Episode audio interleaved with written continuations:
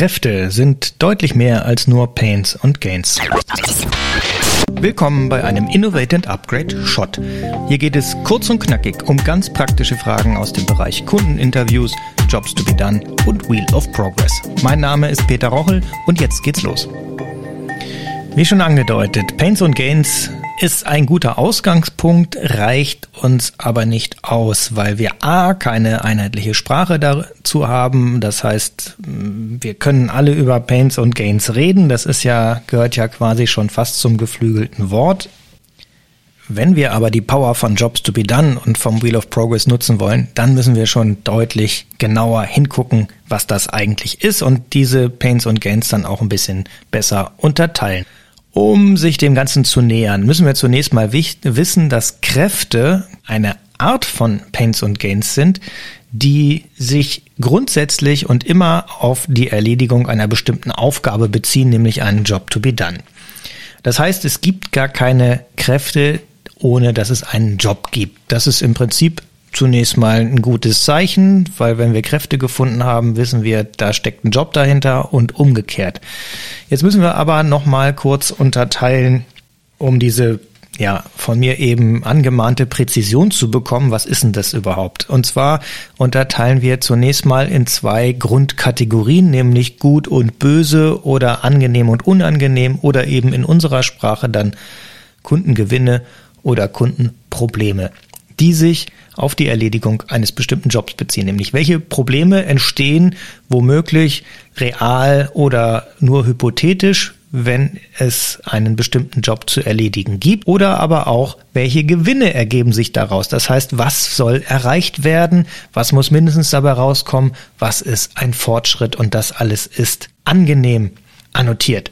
Und jetzt ist die Frage, wenn diese beiden Kategorien zunächst mal nicht oder noch nicht ausreichend sind, was müssen wir dann noch wissen, damit wir die volle Power von Jobs to be done nutzen können. Und das ist eine Wirkrichtung. Das heißt, wenn wir Informationen darüber haben, was Menschen womöglich als angenehm oder unangenehm empfinden, dann ist es als nächstes gut zu wissen, in welche Richtung wirkt das denn? Gehört das zum Status quo? Gehört das zum Bestehenden? Ist das etwas Unangenehmes? Ist das ein Kundenproblem, das sich auf die Situation im Hier und Jetzt bezieht? Oder geht dieses Problem aus von einer potenziell anderen oder neuen Lösung, diesen Job besser zu erledigen oder gegebenenfalls ja sogar auch schlechter? Und das Gleiche gibt es auch für die Kundengewinne. Das heißt, diese Wirkrichtung, bezieht es sich aufs Alte oder aufs Neue, gibt es sowohl bei den Kundengewinnen als auch bei den Kundenproblemen. Und es ist von absoluter Bedeutung zu wissen, wozu gehört das. Und dann gibt's noch eine weitere Stufe, damit es nicht zu einfach ist, ist das Thema, dass wir nochmal unterteilen in woran wird denn jetzt tatsächlich ein Fortschritt gemessen und genau bewertet. Nämlich, wenn ich jetzt einen Gewinn habe, dann ist es doch absolut relevant zu wissen, anhand welcher Kriterien entscheidet denn ein Kunde, eine Kundin, ob die Lösung besser ist als die zur Verfügung stehenden Alternativen oder schlechter. Also woran bewertet sie, ob sie im Vergleich zum Vorher einen Fortschritt gemacht hat? Und diese Kriterien müssen messbar sein, weil ansonsten können wir damit nicht vernünftig arbeiten. Das heißt, wir fangen an mit dem Thema, es gibt eine zu erledigende Aufgabe, es gibt einen Job und daraus, ähm, darauf wirken Kräfte. Und diese Kräfte können angenehm oder unangenehm sein, das können Kundenprobleme sein oder Kundengewinne und sie haben eine bestimmte Wirkrichtung. Und wenn sie oder auch wenn sie nicht eine bestimmte Wirkrichtung haben, können sie aber darüber hinaus auch messbar sein. Und das gilt es herauszubekommen. Und das funktioniert natürlich super im Rahmen von Interviews. Das geht, wenn man das ein bisschen geübt hat, auch sehr genau.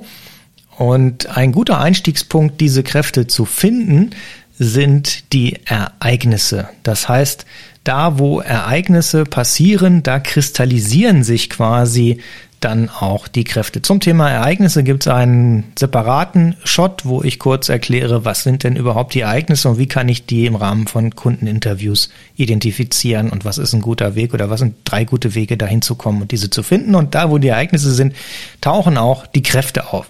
Und wenn man da Kräfte gefunden hat, dann gilt es herauszubekommen, kriege ich raus, in welche Richtung wirkt das? Ist das etwas, wovon ich weg will? Oder ist das etwas, was mich abschreckt an potenziell anderen Lösungen? Oder ist es etwas, was mich im Hier und Jetzt festhält, eine angenehme, liebgewonnene Gewohnheit? Oder ist das etwas, was mich anzieht, was ich attraktiv und toll finde an anderen neuen Lösungen? Und oder ist es sogar etwas, woran ich für mich feststelle, ob ich mich verbessert habe oder sogar verschlechtert und wie genau ist dieses Bewertungskriterium? Und das war es auch schon zum Thema Kräfte des Fortschritts, Pains und Gains und Co. Ich hoffe, ich, ich hoffe, ich konnte dir damit ein bisschen weiterhelfen. Wenn dir das jetzt gefallen hat oder du andere kennst, denen das auch helfen könnte, dann empfehle doch diesen Podcast weiter oder gib mir eine Bewertung, eine Rezension. Über Themenwünsche freue ich mich natürlich auch riesig und solltest du Unterstützung dabei brauchen, Gewissheit über die Jobs, die dein Produkt erledigt, zu bekommen, dann helfe ich dir gern dabei. Alle Links zu dieser Episode findest du in den Show Notes und ich sage Tschüss und bis bald.